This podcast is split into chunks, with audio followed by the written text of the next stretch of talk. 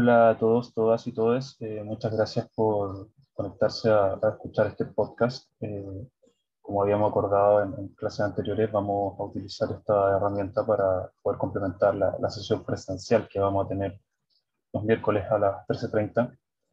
Eh, esto es para, para, reducir el tiempo, el tiempo de clase en conexión, ¿no? para, para que por ahí buscamos el tiempo frente al computador, así que también el podcast les va a permitir escuchar eh, la sesión en, el contexto que ustedes quieran, en el celular, eh, no necesariamente estar frente a la pantalla. ¿no? La, idea es que reduzcamos el tiempo de exposición por ahí un poco, ya sea una hora, una hora veinte.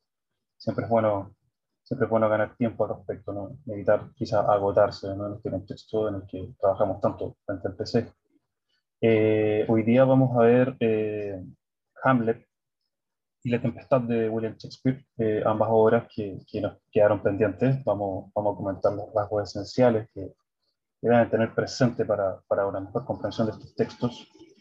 Eh, son, son, un par de sesiones que nos quedaron ahí dando vueltas, dado que tuvimos una instancia de, de paro, también tuvimos una sesión de, donde lo que hicimos fue analizar las propuestas de trabajo y, yo tuve por ahí un problema personal, así que en el fondo en esta sesión vamos, vamos a ponernos al día, ¿no? vamos, vamos a sumar. Eh, y también me parece interesante un poco quizá eh, desordenar un poco el mapa, eh, cortar un poco el, el, recorrido lineal que estábamos haciendo y por ahí empezar a ver estos textos como piezas que se pueden ordenar de otra manera. ¿no? De hecho, vamos a ver la, la tempestad que es una obra que tiene y mantiene un estrecho diálogo con, con el Cándido de Voltaire, con, con Robinson incluso. Eh, así que por ahí puede salir algo interesante también. La idea es que esto, esto no sea tan extenso, ¿no? que no va a ser el equivalente a dos clases, sino que por ahí va a durar 40 o 50 minutos, si puede ser menos, eh, quizá mejor a uno. ¿no? Eh, espero también ir mejorando con el, con el paso de las sesiones. Eh, a mí me gusta mucho el formato podcast, eh, escucho bastantes podcasts. Sin embargo, es la primera vez que me, aventuro a hacer algo así, así que espero ir mejorando con el tiempo. Por ahí también le voy a preguntar a, a Catalina si quiere sumar en alguna sesión. Eh, por ahí también espero ir mejorando la edición, así que eh, también estoy, estoy abierto a los comentarios, a las recomendaciones de ustedes, por si alguien ya ha trabajado antes con el formato y me quiere recomendar algún programa o, o, alguna herramienta de edición, eh, quedo muy atento también a, sus recomendaciones. Pero arranquemos, vamos con, con lo que nos convoca hoy, eh, que son estas dos obras de William Shakespeare. Dos obras eh, muy apasionantes, muy interesantes. Por un lado tenemos Hamlet, que, que es una de sus obras mayores, quizá su obra más icónica y famosa. ¿Y de qué se trata Hamlet? Por ahí quizá alguien ya ha tenido contacto con esta obra. Eh, muchas veces leemos clásicos que, de, los que algunas veces hemos tenido noticias antes de sentarnos a leerlo por, adaptaciones, porque lo tuvimos que leer en otras circunstancias. Sin embargo, les cuento de qué va Hamlet. Hamlet eh, es una obra que trata de una venganza. Eh, el príncipe Hamlet, príncipe de Dinamarca, retorna a, a su país, retorna, retorna a ver al rey, porque eh, su padre ha fallecido. Eh, su padre ha fallecido en extrañas circunstancias. Eh, su padre también se llamaba Hamlet. él se encontraba durmiendo una siesta en el jardín, como lo, solía hacerlo habitualmente. Y resulta que lo muerde una serpiente y, fallece por envenenamiento. y dada esta circunstancia, es Claudio, su tío, quien asume la corona y al poco tiempo se casa con su madre. Se casa con la madre de Hamlet, la ex esposa de Hamlet padre. Y todo esto le parece muy extraño a Hamlet. Eh, y todas estas circunstancias ocurren muy rápido. De hecho, cuando, cuando él retorna, lo hace por, por las bodas entre lo que va a ser su tío y su madre. Eh, eh, él sospecha de esta circunstancia, le parece extraña. Y, y todo esto tiene un vuelco cuando eh, Hamlet entra en contacto con el espectro de su padre, entra en contacto con Hamlet padre, ¿no? Que, que, es una suerte de alma en pena que, se le aparece un poco a, los centinelas que cuidan el castillo en la noche, eh, entre los cuales hay, hay, un amigo de Hamlet y le dice, oye, hemos visto, hemos visto a tu padre, ¿no? Circulando por aquí en las noches, algo le pasa, eh, es claramente él, es un espectro, aparece, aparece con sus propias características, ¿no? su, su postura de, guerrero, porque el padre de Hamlet es un, era un rey guerrero, eh, y Hamlet queda impactado y obviamente acompaña a los guardias en la noche y ahí es cuando eh, logra ver el aspecto de su padre, quien, le dice que va a hablar con él. Y ahí es cuando le cuenta que eh, su hermano y el tío de Hamlet, que es Claudio, en realidad lo, lo envenenó. Le, administró un veneno a, a, través de lo, del oído, a través de la oreja. Eh, de lo cual obviamente Hamlet padre fallece.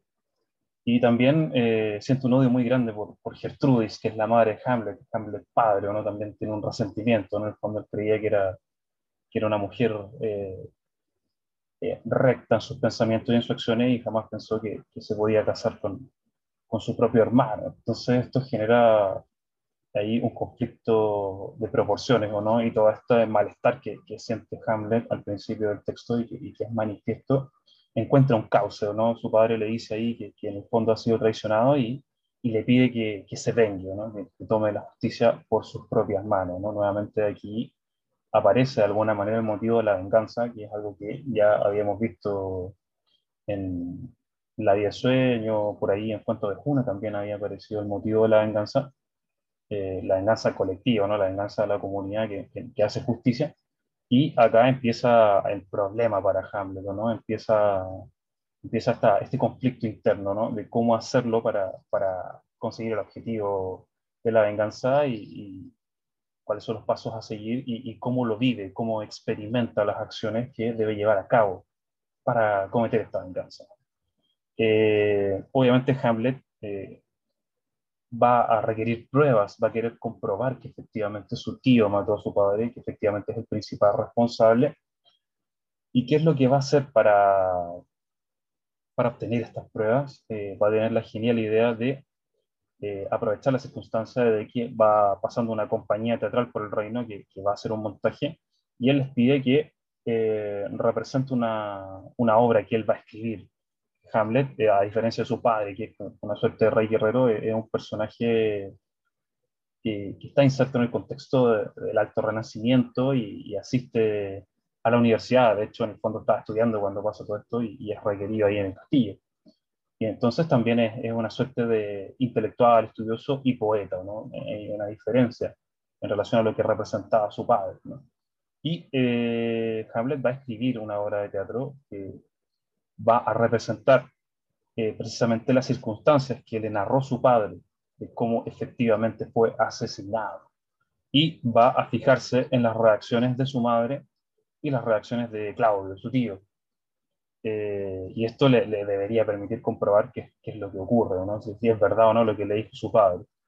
Eh, y llega, llega ese momento en el, que, en el que se representa la obra y él se fija muy bien ahí en el, en, la, en, cómo reacciona su tío y, y, la obra misma le confirma que efectivamente es el responsable porque su tío no es capaz de seguir viendo la representación. Su tío, de hecho, dice ahí, no, detengan la obra, no, no podemos seguir viendo esto porque eh, en el fondo le muestra efectivamente las circunstancias de, lo que ocurrió y, y, le enrostra su responsabilidad a partir de, de esta representación. Entonces aquí ya tenemos eh, varios elementos que son bien interesantes. ¿no? el, y eso no aparece en estas dos obras. ¿no? Quizás para algunos críticos La Tempestad es una obra menor, sin embargo, en ambos textos aparece el teatro adentro del teatro, ¿no? la representación adentro de la representación. Ya veremos ahí cómo opera en, en, La Tempestad. Sin embargo, en Hamlet está aquí está, está este montaje que, escribe el propio Hamlet y que ha interpretado por estos actores y que en el fondo le enrostra ¿no? y hace visible la culpabilidad de su tío. ¿no? Y, y por ahí este va a ser uno de los aspectos relevantes de la obra de teatro. ¿no? Hamlet, eh, al igual que ocurría con Macbeth, y es interesante hacer esta comparación, porque Macbeth se encontraba con, con las brujas, ¿no? con las tres brujas, iban Macbeth y Banquo, y se encontraban con las brujas que en el fondo les daban este vaticinio, ¿no? este vaticinio que era súper ambiguo, ¿no? donde en el fondo le daban a entender que él podía ser rey. Y eso desataba una serie de, de aspectos de su interioridad, ¿no? hay una predisposición a, ese vaticinio, ¿no? a esa suerte de, acto adivinatorio, ¿no? que va a desatar una serie de fuerzas que, que van a hacer que Macbeth se convierta en un asesino despiadado, ¿no? en un tirano. ¿no? Hay, hay, una, hay una fuerza interior, hay un carácter interior que, que se lidera, ¿no? Acá ocurre algo eh, bastante similar, ¿no? Eh, Hamlet aparece al principio, antes de que hable su padre, como un personaje que, que, tiene cierta desconfianza en relación a la realidad que le está tocando vivir, o no desconfía de, de esta relación entre su tío y su madre. Por una parte, eh, era considerado una, una, relación incestuosa, ¿no? que, que, que el hermano de, del rey se casara con, con, con, la reina, era efectivamente considerado como, como, como, una suerte de incesto. Pero por otra parte, eh, Hamlet desconfía eh, ciertos aspectos de la realidad. ¿Por qué? Porque eh, Claudio, a pesar, de que, a pesar de que Hamlet comprueba que, en el fondo es culpable, eh, Claudio siempre trata bien a Hamlet. De hecho, le dice, o sea, Hamlet le dice en un momento, no, antes de que hable con su padre, convertido en espectro, le dice, yo tengo que volver a la universidad, quiero retomar mi vida, y Claudio le dice, no, tienes que quedarte un tiempo más, yo te quiero como un hijo. Entonces aquí aparece eh, una diferencia en los puntos de vista. Y, ¿en qué radica esta diferencia? En que eh, Claudio es una suerte de, de asesino eh, como Macbeth, ¿no? Se, se, apropia del reino, pero es una suerte de criminal vulgar, ¿no? A él no se problema él no sufre con sus acciones, ¿no? Él, él, está así abrazando a Hamlet, aceptando a Hamlet, queriendo reemplazar a su hermano, eh, sin ningún problema, ¿no? no está este sufrimiento que veíamos y podemos observar por contraste, que, que era lo que le pasaba a Macbeth, ¿no? Macbeth sufría por las consecuencias de sus actos, él veía y visualizaba muy bien qué era lo que iba a pasar a posteriori una vez que él asesinara al rey y las significaciones que eso operaba, ¿no?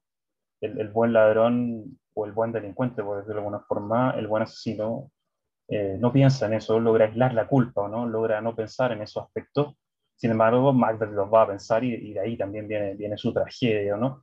Y, y, Hamlet también va a experimentar algo similar, ¿no? Aquí, y esto es lo interesante de las obras de Shakespeare, eh, la personalidad de sus personajes, ¿no? Eh, Macbeth no va a estar de acuerdo eh, con lo que va con lo, con lo, que hace su madre al casarse con su tío, con, con, las acciones de su tío, pero más allá de eso, él, él va a sufrir y va a cuestionar el tejido de su realidad, ¿no? el tejido y la, los vínculos que hay en su propia comunidad, ¿no? Él, él, él va a sufrir con todos estos aspectos, eh, y eso es algo que tiene que ver también con, con, el tema de la venganza, ¿no?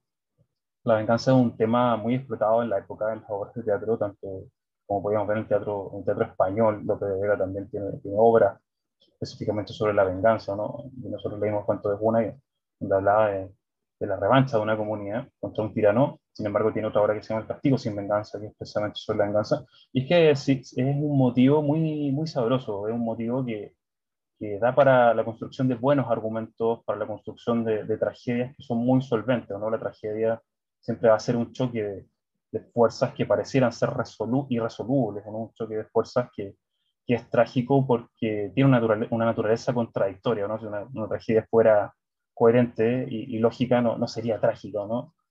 Eh, y la venganza precisamente tiene, tiene esos elementos, ¿no? porque es eh, la sensación del llamado por hacer justicia, ¿no? hacer justicia frente a una situación injusta, frente a un asesinato, o un abuso que se ha cometido y del que nadie se hace responsable, ¿no? para el que no existe una justicia terrestre, ¿no? una justicia terrenal.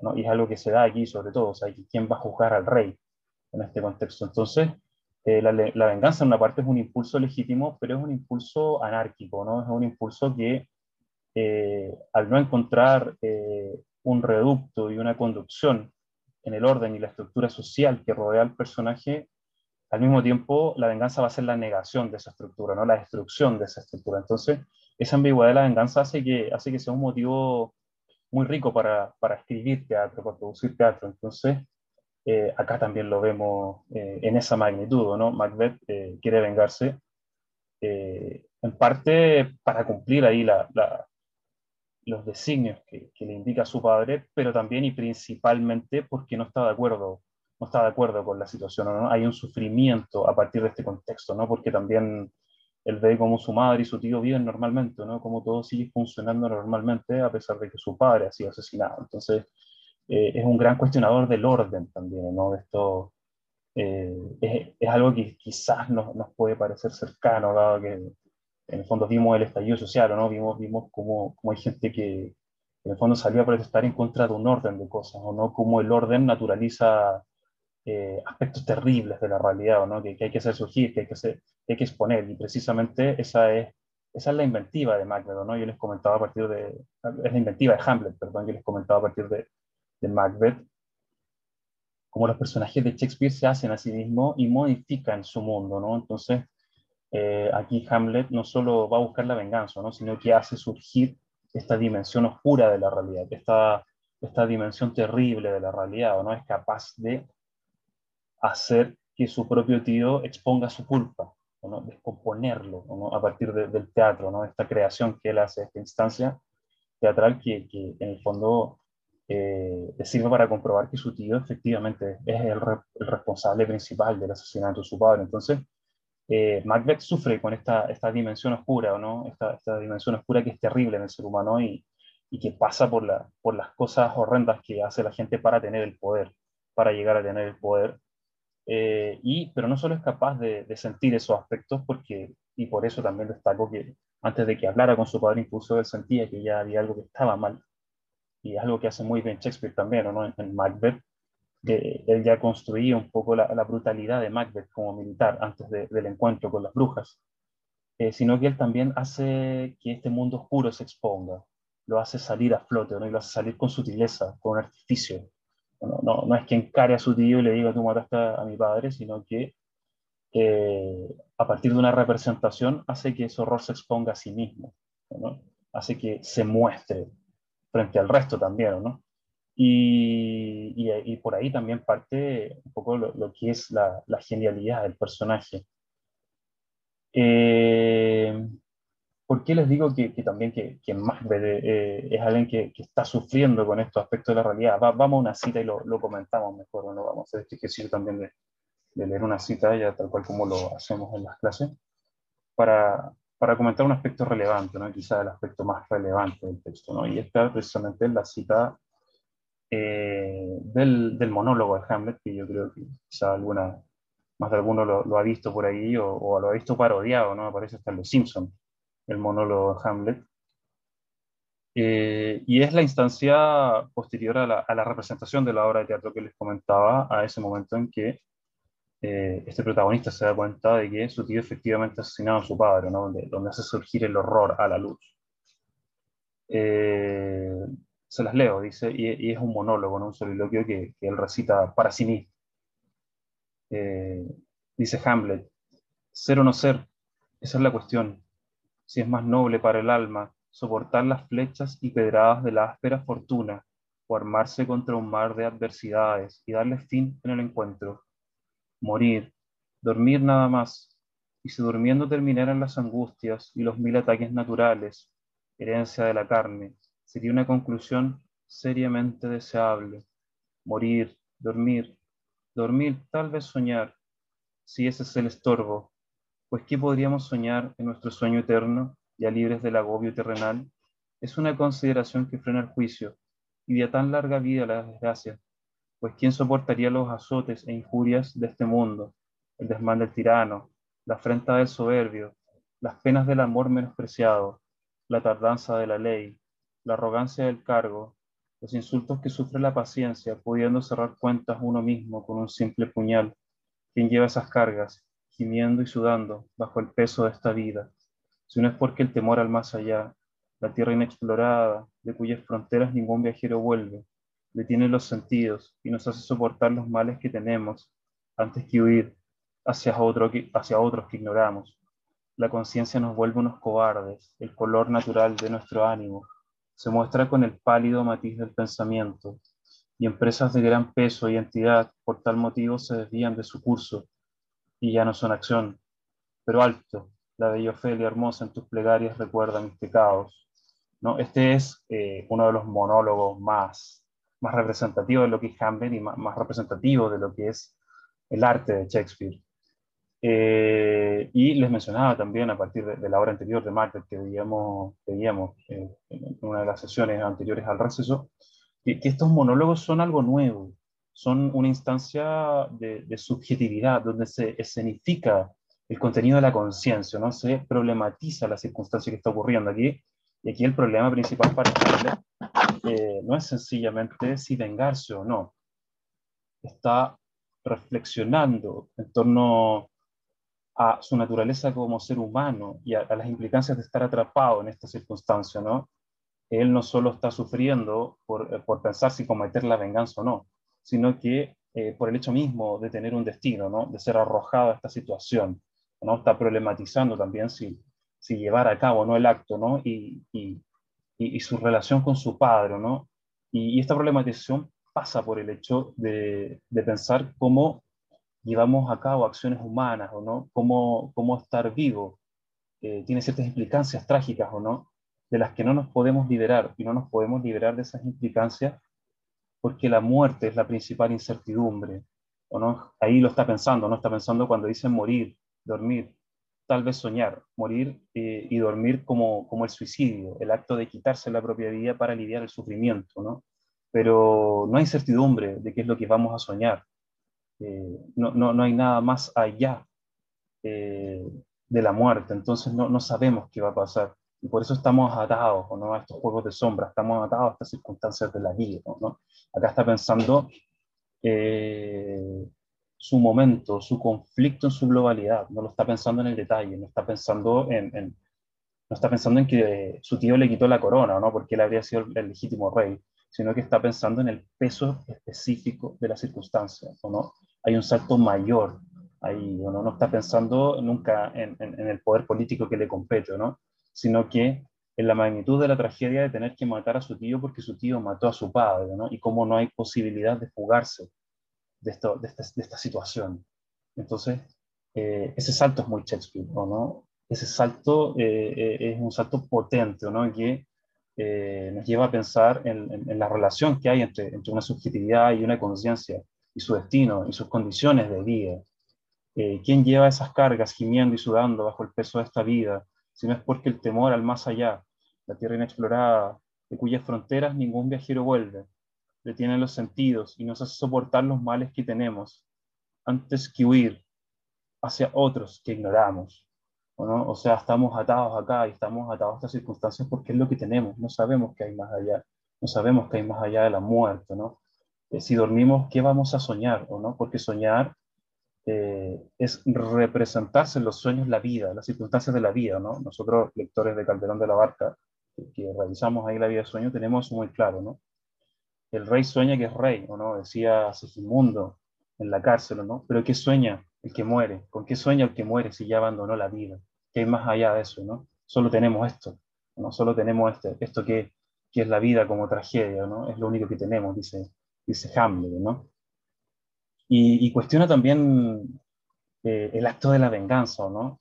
Y, y, por qué podemos ver que lo cuestiona, porque eh, al final la venganza es la voluntad de su padre, ¿no? Y eh, vamos a tener otros personajes que nos van a reflejar, ¿no? Y nos van a enrostrar ese tema en la obra. ¿no? Por una parte tenemos a Fortinbras, que es el rey de Noruega, cuyo padre ha sido asesinado por Hamlet, y es un personaje secundario que anda por ahí, que, de hecho intenta entrar a Dinamarca con un ejército para atacarlo. Eh, y en el fondo también él, está movido por el tema de la venganza, no está movido por ese impulso, ya que el padre de Hamlet mató a su padre, de hecho Fortinbras tiene el mismo nombre que su padre, también hay un Fortinbras padre, y Hamlet también tiene el nombre de su padre, ¿no? Hay ahí, eh, ahí está el tema de la continuidad, ¿o no? Como el hijo es la reproducción del padre, ¿no? Eh, en el fondo el impulso de venganza es el impulso paterno. Eh, y también hay otro personaje que, que, es Polonio, que es como el, el, brazo derecho del rey Claudio, y cuyo hijo Laertes también busca venganza, porque en cierto momento de la obra ahí, que no vamos a comentar ahora para, para, para dejar el detalle, eh, Polonia es asesinado, entonces Laerte también busca venganza. Pero Hamlet vive, vive esta venganza como un problema. Es un actor que eh, no está tan seguro del papel que está representando, ¿no? Y esto nos lleva de nuevo al tema de la venganza. ¿Por qué? Porque la, venganza implica, como les decía, la negación del orden, la negación del estatuto como sujeto en la sociedad, ¿no? Porque la sociedad no está respondiendo al anhelo de justicia, entonces yo niego también la sociedad en mi búsqueda de venganza, ¿no? Entonces, eh, sumirse a la venganza es también sumirse un poco en la locura. Eh, y de ahí que Hamlet también eh, se convierte en este personaje taciturno que comienza al principio, y después eso se vaya incrementando, ¿no? Y, en el fondo también una vez que, que, representa, se representa en esta obra, todos saben que Hamlet quien la escribió y, y en el fondo no pueden creer lo que hizo, ¿no? Eh, comienza a ser tratado también como un personaje desviado, como un loco. De hecho, ahí eh, Claudio intenta, intenta que Hamlet se vaya a, a, Inglaterra, ¿no? Donde, donde de hecho va a pedir que lo asesinen. Y por ahí Hamlet consigue, consigue fugarse, ¿no? Y, y eso lo, lo, va a llevar a cometer, de hecho, otros crímenes. Entonces, eh, hay aquí un nivel, un nivel de problematización importante hay un nivel, eh, hay un nivel de, cuestionamiento de las experiencias, ¿no? del, lugar, del lugar que tengo en el mundo, de las situaciones que me toca vivir. Eso se ve reflejado también en la obra, en las acciones. ¿no? La, acción más decidida que hace Hamlet, eh, ahí cuando la lean se van a dar cuenta, es, la escritura de la obra, es el, el, montaje de, esta, de, esta, de, estas escenas que van a hacer que, que Claudio se ponga en evidencia. ¿no? Pero pareciera que la venganza o el momento de asesinar al rey nunca llega. De hecho, eh, después eh, lo, que va a propiciar el desenlace, ¿no? el, momento, el momento de la sangre, ¿no? el momento de la ejecución de la venganza y algún otro asesinato, va a estar dado por el mismo Claudio, ¿no? que en el fondo se siente expuesto por Hamlet, por el arte de Hamlet, y esto es interesante porque al final la acción principal que hace para, para, para que esto salga a luz es la obra de teatro. También hay otra instancia donde, donde la escritura se vuelve relevante y la escritura hace que que, que, se, se, cometan ciertos crímenes, pero ahí no se los voy a revelar para que lo descubran ustedes mismos. Y, esto es relevante porque Hamlet es el personaje que es el humanista también, ¿no? es el escritor, es el poeta, ¿no? Y, eh,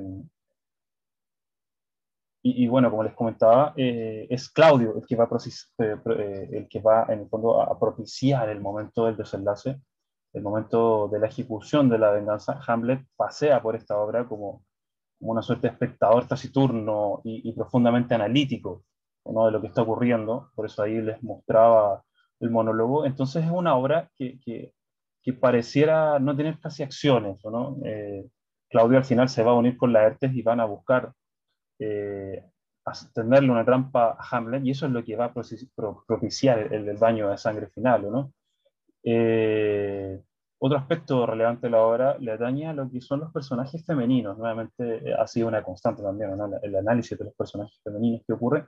Y tenemos dos personajes femeninos que son muy relevantes, que, que en fondo han generado muchos comentarios, eh, tanto, tanto para la crítica, para los historiadores. Eh, y estos personajes son Gertrudis, que es la madre de Hamlet, y por otra parte también está Ofelia, que es la hermana de Laertes, la hija de Polonio y, y de alguna forma la, la, la, polola de Hamlet, ¿no? Es como, son como hay una, una, suerte de tensión amorosa entre los dos.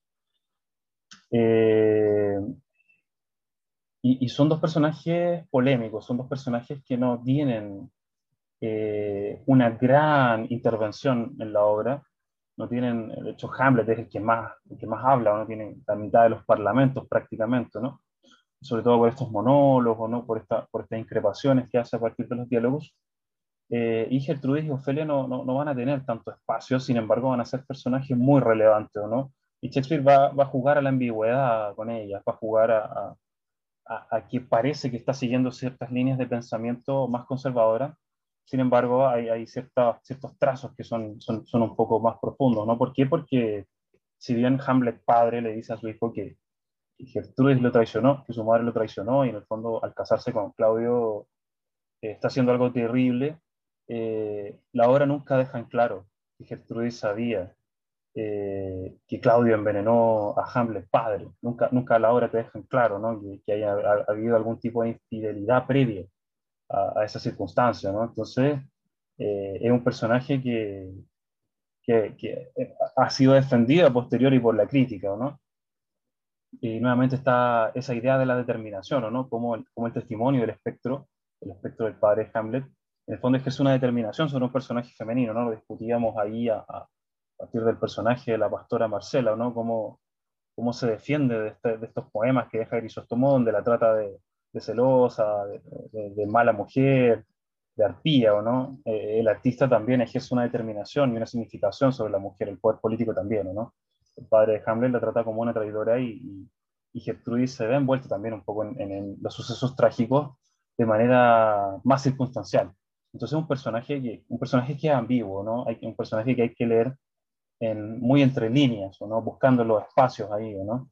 El, el, psicoanálisis, la crítica literaria ha levantado lecturas interesantes sobre el personaje de Gertrudis, y algo parecido ocurre con Ofelia. ¿Por qué? Porque eh, cuando Hamlet empieza a, encaminar y a ejecutar las acciones en relación a, la venganza, ¿no? empieza a problematizar también la venganza misma, eh, se hace pasar por loco. Eh, en el fondo aumenta, se constituye en un personaje que aumenta estos síntomas, este, este ser taciturno que, con el que nos encontramos al principio de la obra y, niega a Ofelia. Eh, también eh, uno podría pensar ahí que Hamlet eh, está siguiendo la lectura de, su, de su, padre, ¿no? La, Hamlet se siente quizá traicionado también por su madre, así como su madre traicionó a, su padre. Hamlet también se siente traicionado al haber sido, al haber visto cómo, cómo, su madre se casó con su tía a partir del incesto y, y por eso Hamlet eh, niega a Ofelia, ¿no? le niega el amor, ¿no? le, le, hace un, le, cambia, cambia mucho la circunstancia, ¿no? le, hace, le hace un desprecio que, que, que, feo, que es relevante. ¿no? Y después, más encima, eh, fallece el padre de Ofelia, en, circunstancias trágicas también, que es Polonio, y, fallece porque Hamlet lo mata, Hamlet lo, lo, lo asesina, ¿no? en una de las escenas más notables también de, de la obra, que es cuando cuando este encara a, a Gertrudis, que su madre, y Polonio está, está escondido escuchando, ¿no? Y él piensa que, Hamlet piensa que es, que es, que es Claudio el que está ahí escuchando, escondido atrás de las cortinas, y, y lo asesina, y resulta que es Polonio, que, que es el padre de Ofelio, ¿no? Y, hay lecturas psicoanalíticas bien, eh, bien importantes, ¿no? Que son bien interesantes porque, porque Ofelia después se va, se va a suicidar, Ofelia también se vuelve loca, veíamos que, que, ocurría algo muy parecido con Lady Macbeth, ¿no? En, la obra de Macbeth, que también, también termina muriendo en medio de la locura, ¿no? a partir del baño de sangre que desatan como pareja para, para poder llegar al poder. Eh, sin embargo, aquí Ofelia, Ofelia se suicida, ¿no? y es un suicidio que es misterioso, es un suicidio que también, al igual que ocurre con Gertrudis, uno tiene, uno tiene que leer entre líneas, ¿no? hay que buscar ahí la, la evidencia de cuál podría ser eh, las circunstancias que llevan a Ofelia a cometer ese acto. ¿no? La lectura más clásica del psicoanálisis nos dice que, en el fondo, Ofelia siente una culpa muy grande, ¿no? porque eh, Hamlet asesina a su padre y en el fondo es la ejecución también del reemplazo. Eh, estamos en el momento donde, donde las mujeres también pasan, siguen pasando del control del padre al control del marido. ¿no? Entonces, en esta sucesión, que debió haberse dado de manera natural a partir del matrimonio, se da de manera trágica a partir de las circunstancias, ¿no? Entonces se cumple el anhelo, pero a partir de lo trágico, ¿no? Se cumple el anhelo a partir del asesinato, ¿no? Y eso es lo que lleva, eh, según las lecturas psicoanalíticas, por supuesto, a Ofelia a la locura y al suicidio, ¿no? Porque al final Hamlet reemplaza a su padre, Hamlet asesina a su padre, pero, pero no es la circunstancia que ella hubiese querido, ¿no? No es a, no es a partir del, del matrimonio. Eh, bueno, esas son, son como las líneas generales que vamos a destacar de Hamlet, que son los aspectos quizás más relevantes y puntos críticos de la obra en relación a, lo que hemos venido viendo. ¿no? Es una obra muy intensa, es una de las obras más largas de Shakespeare, sin embargo, se lee, se lee muy rápido también. ¿no? Eh, es muy interesante este cuestionamiento a las circunstancias de vida. ¿no? Eh, hay otro momento muy interesante que, que, que, es cuando Hamlet va, va al cementerio y se encuentra eh, por azar, al azar, o sea, por algo puramente circunstancial, con, con, el velorio de Ofelia, con el momento en que es sepultada.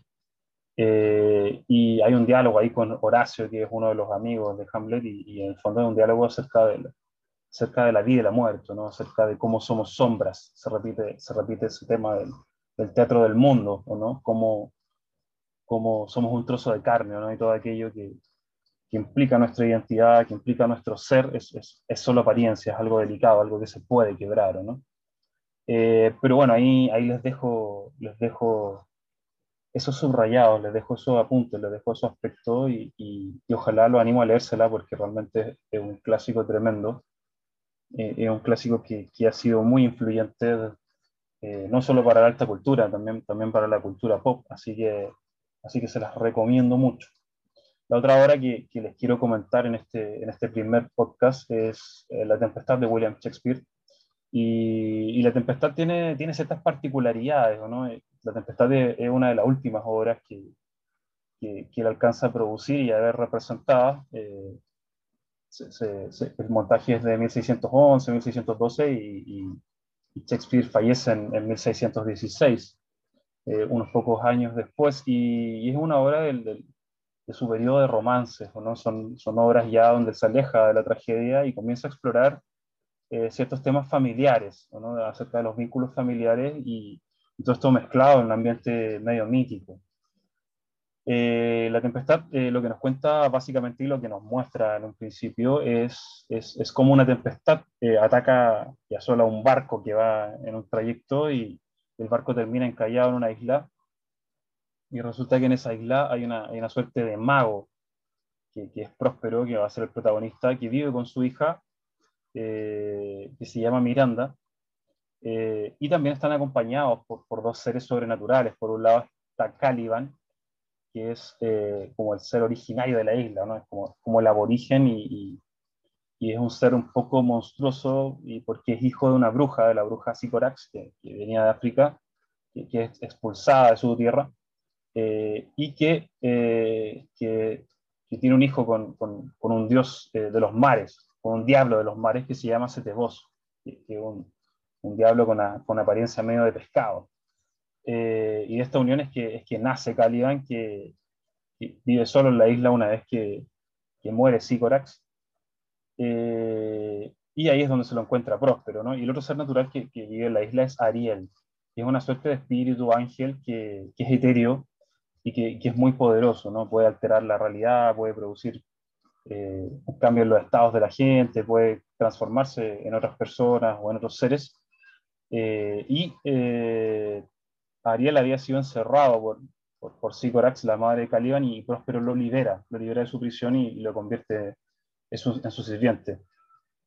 Y una vez que naufraga este barco que, que aparece al principio y encalla en la isla, es que se, es que se despliega lo que nos va a contar la obra, ¿no? Y ahí es cuando, cuando de hecho lo, Próspero le cuenta a su hija y le, le cuenta a Caliban eh, por qué están en la isla, ¿no? Y, y, le cuenta que él era, él era el duque de Milán y que fue eh, traicionado por, por, su hermano, eh, por Antonio, ¿no? Y Próspero, hecho, ahí cuenta que, que algo, una circunstancia que, que, se nos puede hacer bastante familiar, porque al igual que Basilio, el padre de Segismundo, Próspero se dedica a la lectura y al estudio de la filosofía, ¿no? no se dedica tanto a gobernar y le deja las labores de gobernar a su hermano que es Antonio. Y llega un momento en que Antonio, claro, se acostumbra tanto al poder y la administración de, del ducado que expulsa a Próspero, ¿no? Lo mete en un barco con su familia y los deja a la deriva y ahí es cuando ellos llegan a esta isla y, y, este momento donde, donde, donde el barco, que, el este otro barco que aparece, que aparece al principio y que, y que es azotado por la tempestad, por lo que cae en la isla, es lo que le va a permitir a, a, a, Próspero vengarse. ¿Por qué? Porque en ese barco viene, viene Antonio, que es el, eh, el duque, su hermano y el duque de Milán actual, y también viene Alonso, que, que, que, es el rey de Nápoles, que es con quien concertó esta, esta traición a, a Próspero. ¿no? Eh, sin embargo, es una obra que se aleja radicalmente de los motivos de la tragedia, de los asesinatos y de la sangre, como eran, eran los elementos dominantes tanto en Hamlet como en Macbeth. Eh, y lo hace porque eh, Próspero va a llevar a cabo el ajuste de cuentas con Antonio a partir de, del uso que hace de Ariel, de las capacidades que tiene Ariel. De hecho, en el fondo, todo lo que vemos en la obra, todo lo que ocurre en la obra, no es más que el plan de Próspero para, para recuperar su, su, ducado, para recuperar su lugar en el mundo, para volver a, para, para reinsertarse en Europa. Eh, es su plan siendo ejecutado eh, mientras es ayudado por, por Ariel. Eh, entonces es una obra que, que, que, es bastante suave en relación a los textos anteriores, sin embargo, eh, su importancia pasa, pasa por, otro, por otros aspectos, no, no pasa tanto por, por, la acción, no pasa tanto por los conflictos, sino que pasa por la representación de, de, un nuevo mundo, de un nuevo espacio, ¿no? la isla donde transcurre la obra es también una suerte de representación a escala de lo que es América, ¿no? Tenemos, por eso tenemos a Caliban como, como, el, como el aborígeno, ¿no? De hecho está, está comprobado que, ese Caliban viene por, por, por caníbal, ¿no? por un ensayo de Michel de Montaigne donde él habla de los caníbales que, al parecer leyó Shakespeare, de hecho lo cita de manera un poco explícita en la obra a partir de un diálogo. Eh, entonces, Caliban sería una, una, deformación de caníbal, ¿no? Y a partir de, de, estas representaciones que se nos va a exponer una, una suerte de naturaleza dual y conflictiva, ¿no?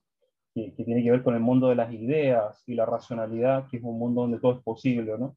Y está representado por Ariel, por el vínculo de Próspero con Ariel, pero también la dimensión volitiva, ¿no? la dimensión humana, la dimensión carnal, ¿no? la dimensión que nosotros en algún momento vimos relacionada a partir de lo grotesco, pero que aquí está eh, representada a partir de Caliban. ¿no? Eh, y, y, Próspero tiene que vincularse con los dos y se lleva de una determinada manera con los dos y los dos están de alguna forma esclavizados por Próspero. ¿no?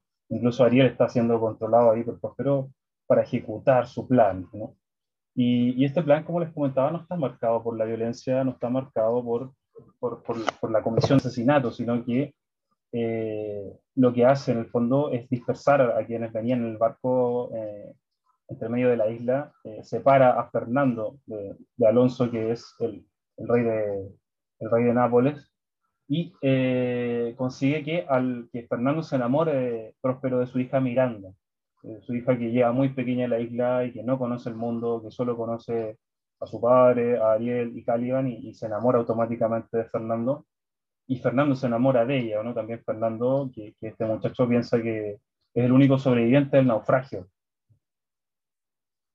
Eh, piensa que su padre ha muerto porque Próspero los separa precisamente para eso, para desvincularlos, ¿no? para que ver cómo reacciona cada uno de cara a esta circunstancia de la muerte. ¿no? De hecho, Alonso aparece en otro lado de la isla eh, con Antonio, Sebastián y otros personajes más, eh, y él cree que su hijo efectivamente ha muerto, ¿no? Entonces, acá hay una suerte de tragedia emulada o simulada, pero que el espectador siempre es consciente de que no es más que, que puro artificio, ¿no? Eh, por eso les comentaba que La Tempestad también tiene este vínculo con, con Hamlet, ¿no? Hamlet hace aparecer esta dimensión escondida, esta dimensión terrible que está al fondo de, de la realidad, ¿no? y, que, lo que hace es hacer evidente el asesinato de, que comete Claudio para hacerse con la corona.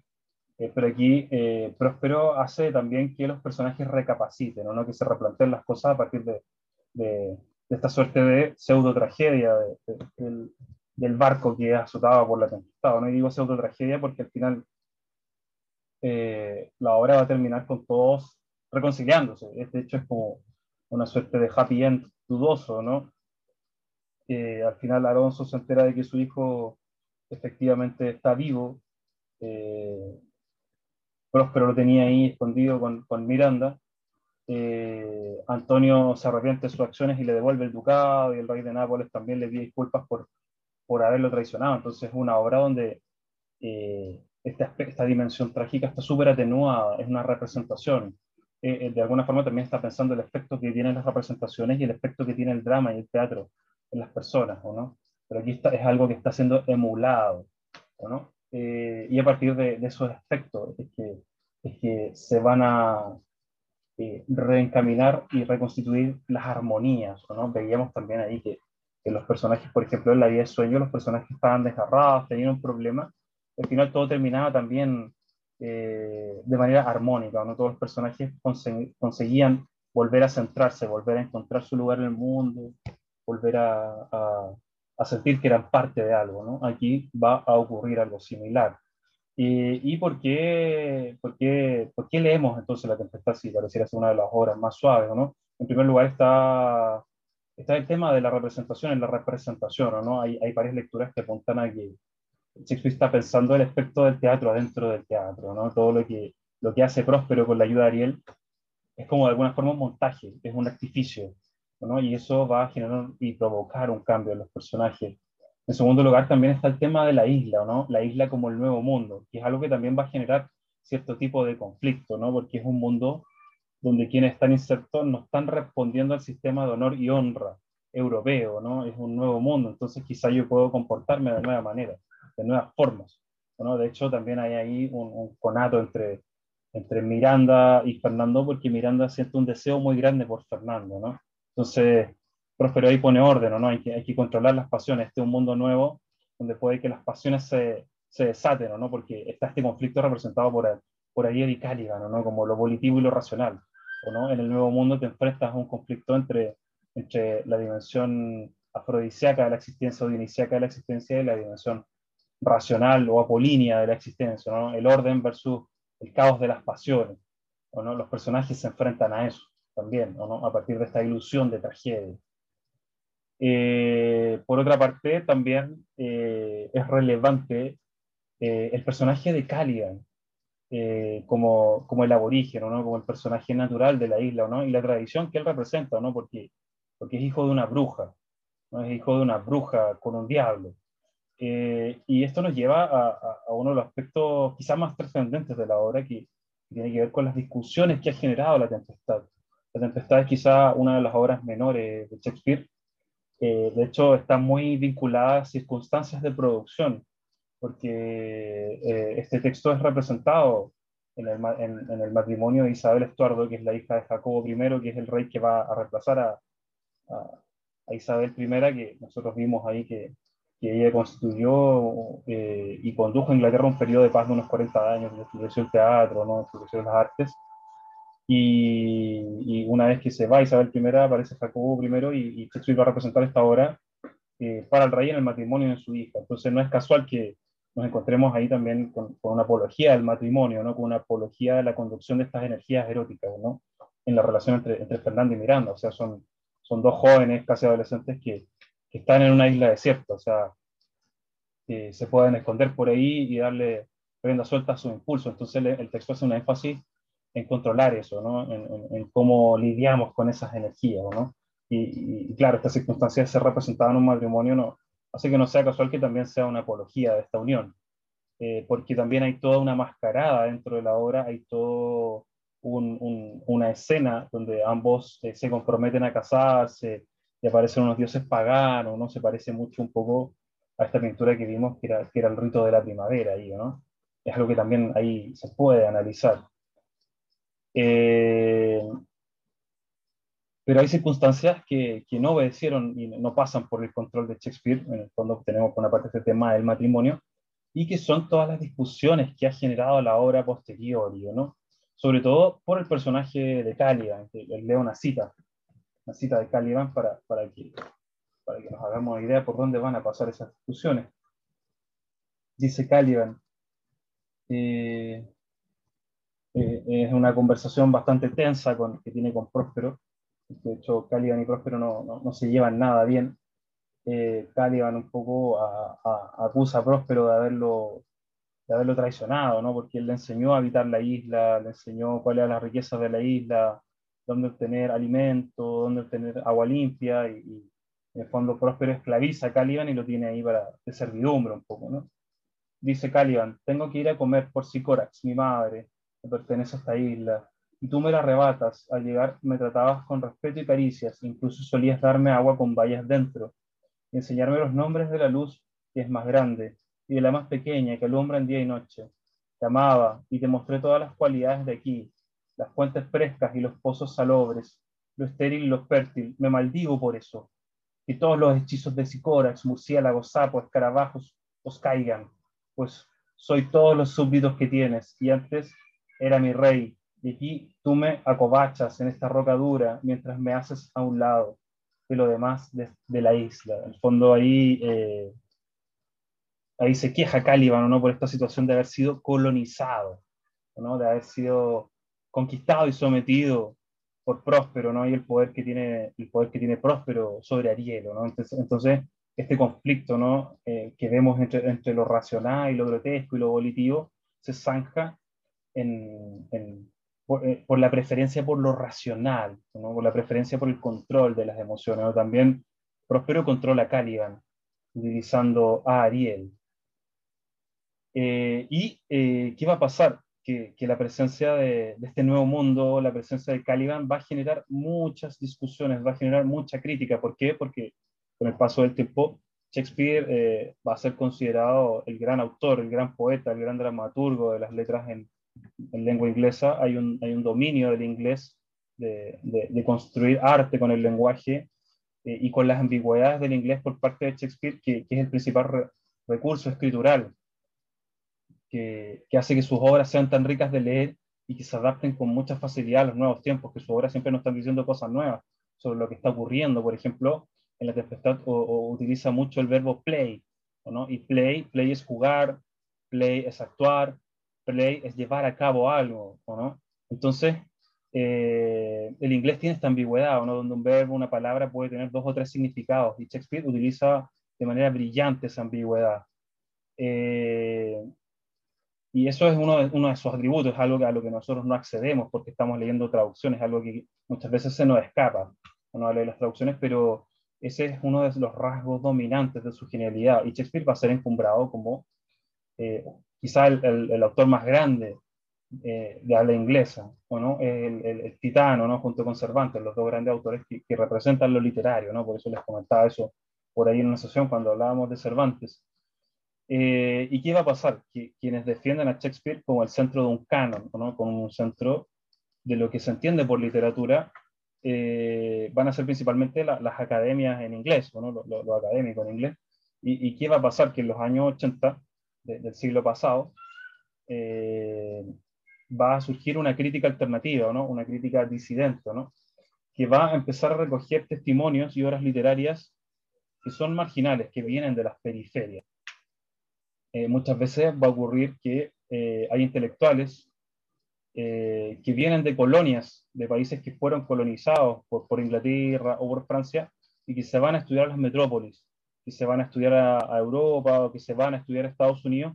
Entonces ellos van a empezar a poner sobre la mesa su condición como sujetos subalternos, su condición como sujetos que se desarrollaron en un contexto colonial. En un contexto colonial, por ejemplo, un chico de la India a un niño que se crió en la India, le enseñan a Shakespeare, o un chico que se crió en la isla de Hong Kong, le enseñan a Shakespeare como el centro de lo más importante, como el centro del canon literario.